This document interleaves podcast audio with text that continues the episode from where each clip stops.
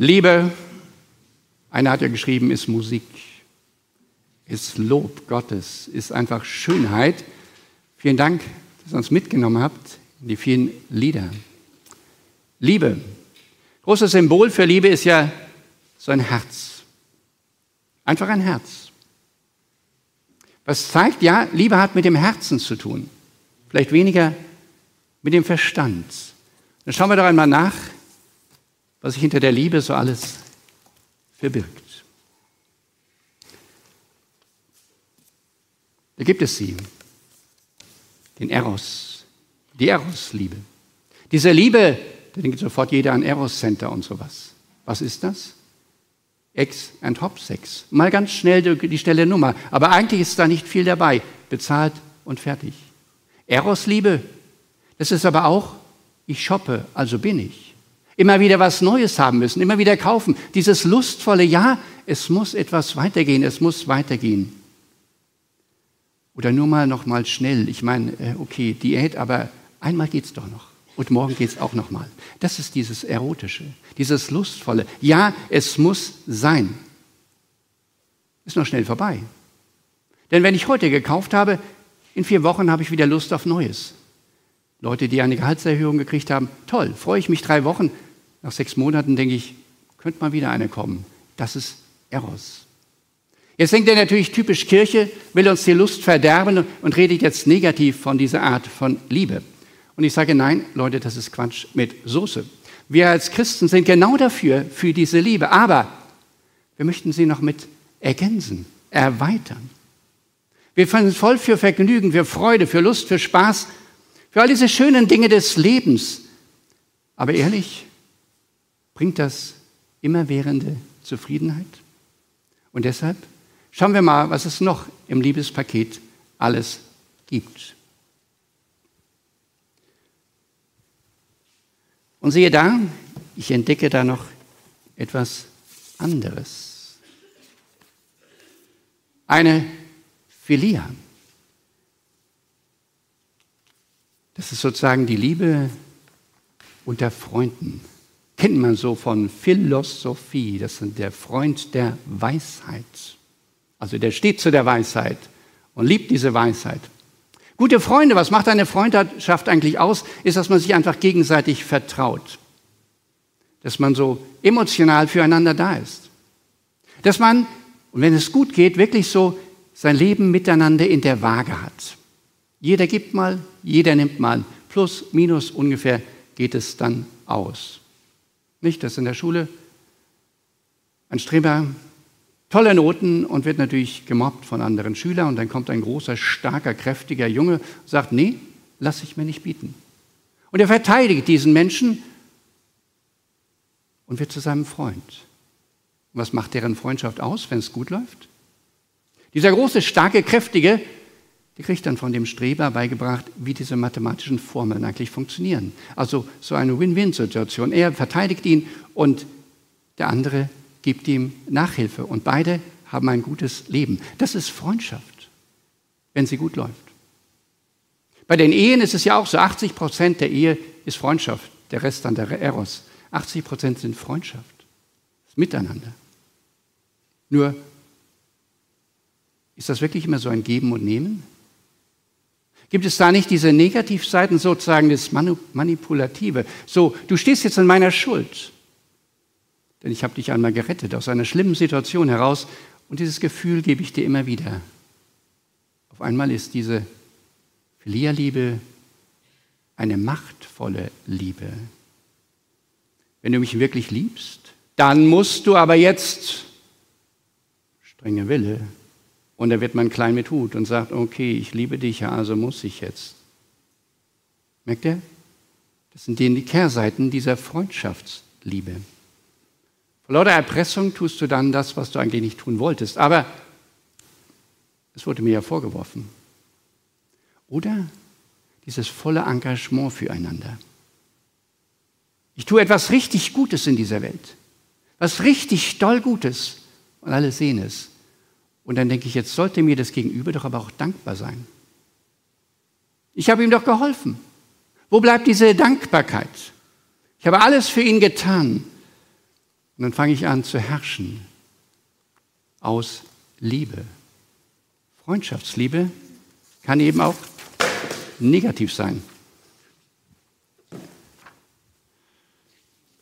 Negative Liebe. Eltern, ich habe dich großgezogen. Und jetzt müsst ihr auch immer für mich da sein. Liebe, die nicht freigibt, sondern Liebe, die einfach bindet. Liebe, die festhält. Philia. Eine gute Liebe unter Freunden und ich hoffe, sie funktioniert bei euch allen, aber manchmal gibt es eben dann auch diese etwas herrschende oder manipulative Seite. Ich sagte, aha, Kirche ist auch gegen Freundschaftsliebe. Quatsch mit Soße. Stimmt nicht. Wir lieben diese Freundschaftsliebe. Wir pflegen sogar eine Freundschaft mit Jesus Christus. Denn Jesus sagt, ihr seid meine Freunde. Das sind wir Freunde von ihm. Und dabei haben wir im Angebot noch eine dritte Liebe. Und die möchte ich mal hier rausziehen. Das ist etwas schwererer, größerer Karton. Und das ist die Agape-Liebe. Was ist diese Agape? Das ist eine Liebe völlig aus freien Stücken. Urbild dieser Liebe ist Jesus selber. Und wie hat Gott gesagt, also hat Gott die Welt geliebt, da steht Agape. Dass er seinen Sohn gab, damit alle, die an ihn glauben, das ewige Leben haben. Jesus gibt alles aus Liebe. Das muss man sich vorstellen, er geht an das Kreuz. Aus Liebe zu einem jeden von uns. Als Geschäftsmann hätte er kalkuliert, wie viel werden vielleicht glauben. Also für drei Millionen Menschen würde ich es vielleicht machen. Für zwei Millionen nicht mehr so. Das war Jesus nicht. Sondern er war voller Liebe und hat sich hingegeben, auch wenn keiner von uns, keiner dieser Welt jemals an ihn geglaubt hätte. Das ist die vollendete Liebe. Ich gebe mich ganz hin. Frage, warum konnte Jesus diese Agape-Liebe leben. Das Geheimnis ist, er ruhte völlig in sich selber. So Deutsch, Jesus braucht uns gar nicht mal. Das ist nicht so dieses Motto, ich liebe dich, wenn du dich fügst. Oder ich brauche dich, deshalb liebe ich dich. Nein, er ruht in sich selber. Aber er liebt, er liebt einfach, weil er liebt. Niemand hat größere Liebe als der, der sein Leben hingibt für seine Freunde. Er ruht in sich selbst. Er hat ein Ja zu sich gesagt. Und wusste, wer er ist, ganz und gar. Anders als wir Menschen manchmal. Ich habe dich geheiratet, um dich zu erziehen. Blödsinn. Ich bin ich, bin ruhend in mir selber und ich finde mich gut. Dann ruhe ich in mir. Ja, ich liebe dich nicht, weil ich dich brauche, sondern weil ich dich liebe und mich für dich entschieden habe. Also, dieser Agape setzt eins voraus, ein Ja zu mir, das dem Ja Gottes folgt. Unsere Zeit braucht diese Liebe. Vielleicht entdeckt ihr das unter euch, aber vielleicht auch so im politischen Bereich. Es wird ständig über Identität diskutiert. In der Politik, Gesellschaft und sonst wo. Das ist nämlich diese Frage, wer bin ich? Scheinbar ist so eine große Unsicherheit da. Ich weiß gar nicht mehr, wer ich bin, ob ich Mann oder Frau oder sonst irgendwas bin. Merkt ihr diese Unsicherheit? Oder wehe, du triffst dich irgendwie als Reporter mit den falschen Leuten von den falschen Parteien. Dann bist du aber schnell weg vom Fenster. Jesus?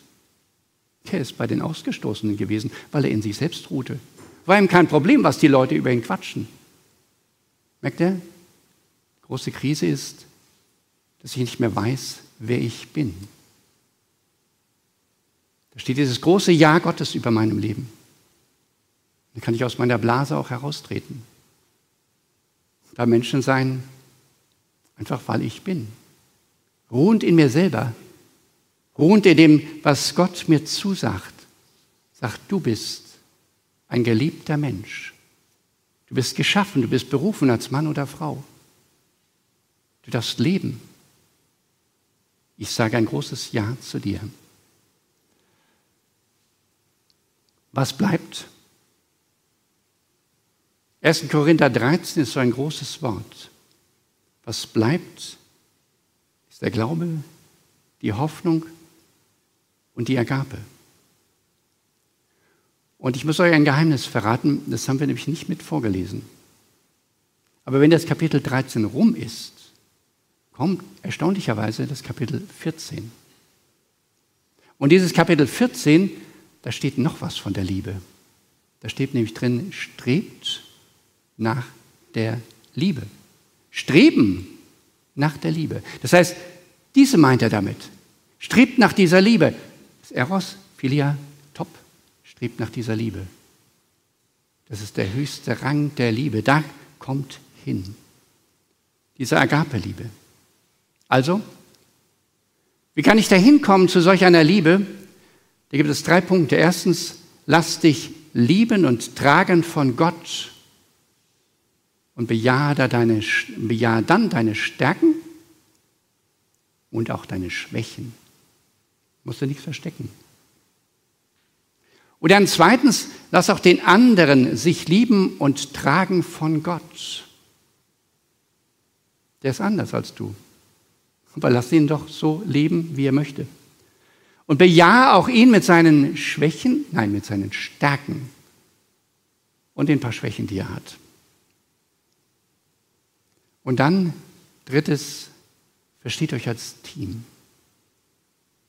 In der Ergänzung miteinander, als Paare unterwegs, als Familie, als Gemeinde, als ergänzend verstehen, ja, jeder hat seine Stärke.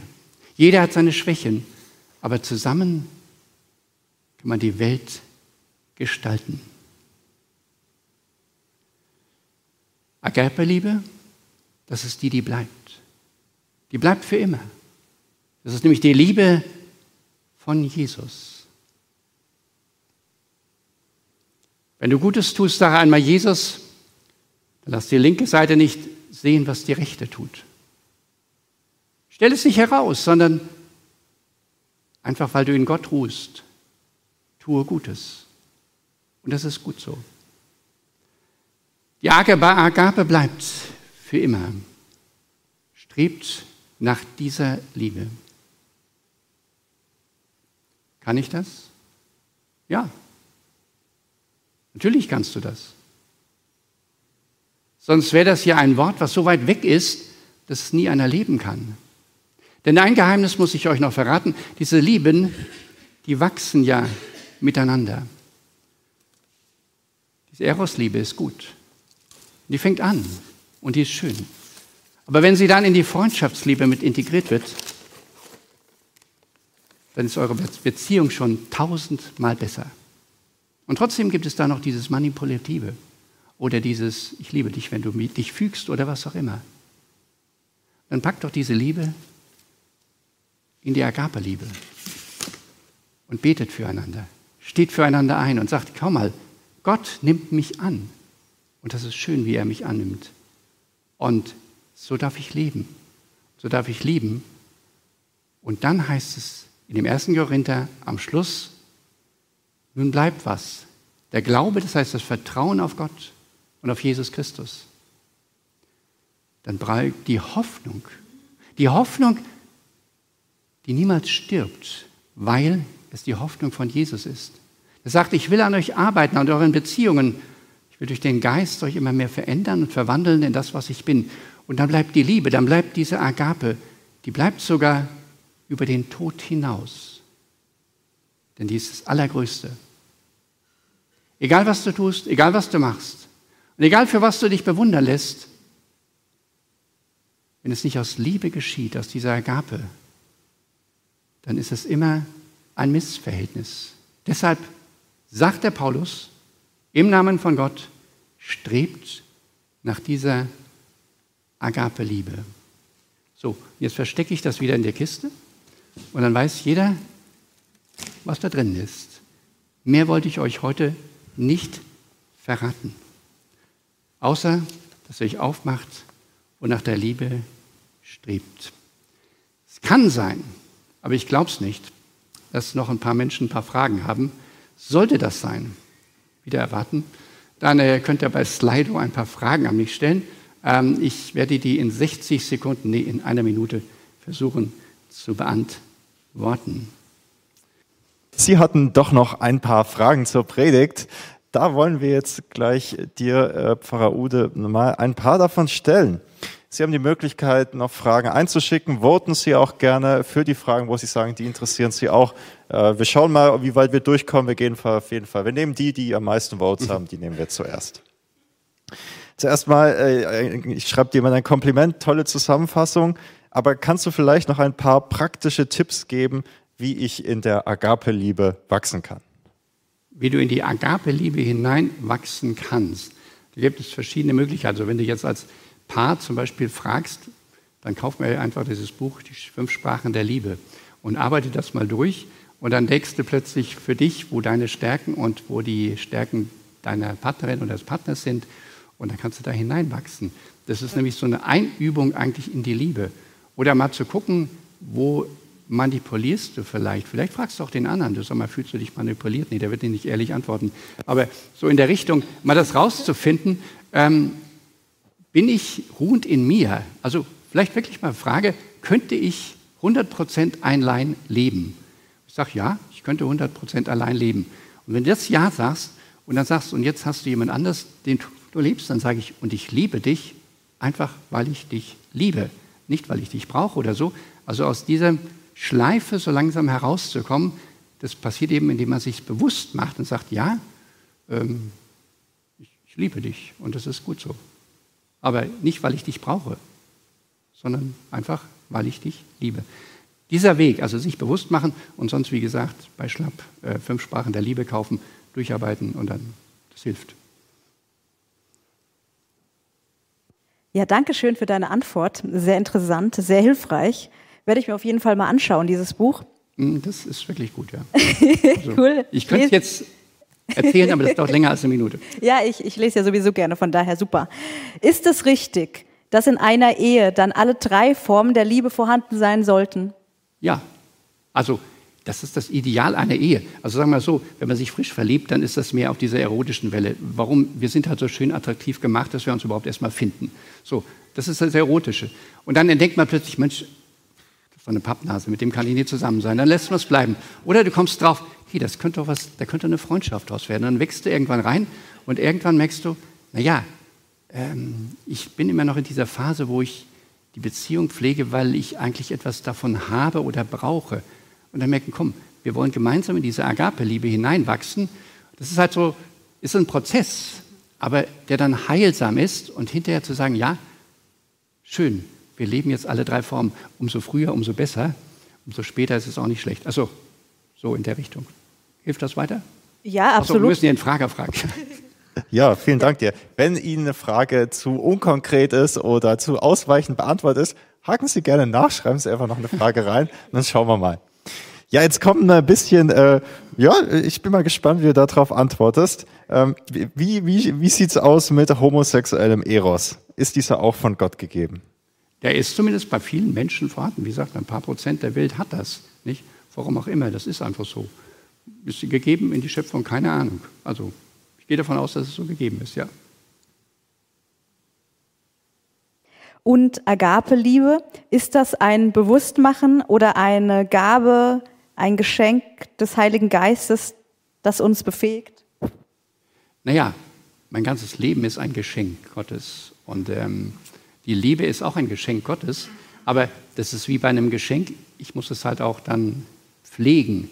Und wenn Gott sagt, hier, ich liebe dich mit dieser Agape-Liebe und sagt, jetzt streb auch nach dieser Liebe, dann kann ich mich dann zurücklehnen und sagen, ja, dann gib sie mir doch mal. Nee, das heißt, er strebe danach. Das heißt, gleichzeitig bemühen und empfangen. Ja. Danke für die Antwort. Ich habe eine Frage. Diese Frage nach der Homosexualität lässt mir keine Ruhe. Da wollte ich nämlich noch ein bisschen länger eingehen. Darf ich das mal kurz sagen? Weil, da habe ich so ganz kurz was gesagt. Man muss jetzt mal zurückgehen in die Schöpfungsgeschichte. Da schuf nämlich Gott Mann und Frau und ähm, hat gesagt, ihr sollt ewig zusammenbleiben. Und dann gab es sozusagen bei den Eheleuten so Krisen. Dann äh, hat sogar der, der Mose nachher erlaubt, ihr dürft euch scheiden lassen, bevor ihr euch die Schädeleinschlag. Das heißt, es gab sozusagen Ideal und dann nachher, wie die Welt ist. Und so gab es dann Ideal sozusagen an dieser Zweigeschlechtlichkeit und irgendwann gab es auch anderes. Und Gott sagt eben zu beiden, auch die, die jetzt zum Beispiel geschieden sind oder nicht mehr miteinander leben, sagt ihr Gott, und meine Liebe gilt für euch. Ihr seid geliebt. Und so ist das auch bei homosexuellen Menschen, dass dann Gott sagt, schaut mal, ich habe euch von ganzem Herzen lieb. Ich bin für euch da und ich grenze euch auch nicht aus von meinem Reich. Ihr gehört dazu, wie der andere auch. Ihr seid geliebte Kinder Gottes durch Jesus Christus. Jesus ist der, der verbindet.